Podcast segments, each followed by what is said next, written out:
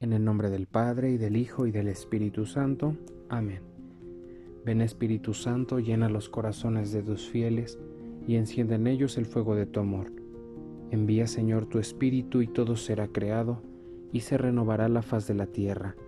Gloria al Padre, y al Hijo, y al Espíritu Santo, como era en el principio, ahora y siempre, por los siglos de los siglos. Amén.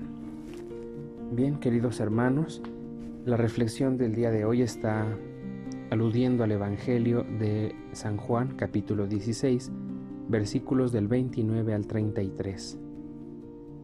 Jesús, lleno de gloria, hace que por la unión que tienen sus discípulos con Él, ellos lo entiendan.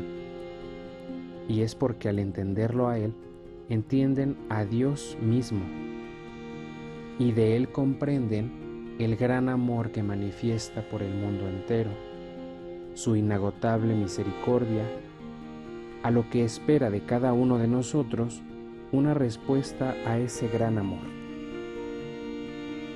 Jesús nos invita también a permanecer firmes en un mundo lleno de adversidades, donde no es del todo sencillo afrontarlas y los problemas, pero la promesa está en descansar en Él para vislumbrar la paz que necesitamos.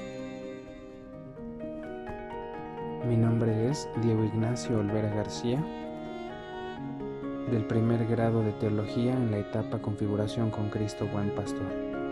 Muchas gracias.